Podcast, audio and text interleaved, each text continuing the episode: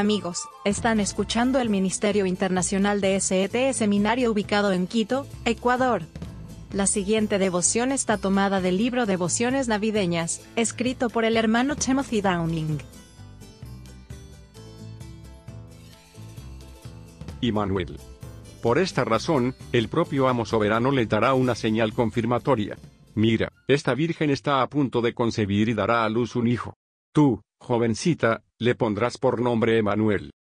El profeta Isaías, Isaías las 7 y 14.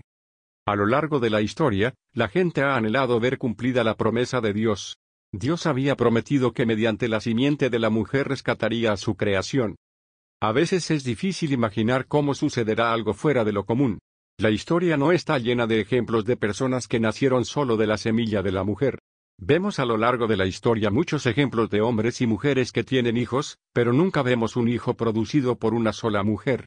Sin embargo, esa fue la promesa de Dios en respuesta a la caída de la humanidad. Dios habló a través del profeta Isaías para ayudarnos a imaginar cómo cumpliría su promesa. Dios le dijo a su pueblo que buscara una señal, la que prometió hace tanto tiempo. Se haría carne y moraría entre nosotros, lo conoceremos porque nacería de manera antinatural.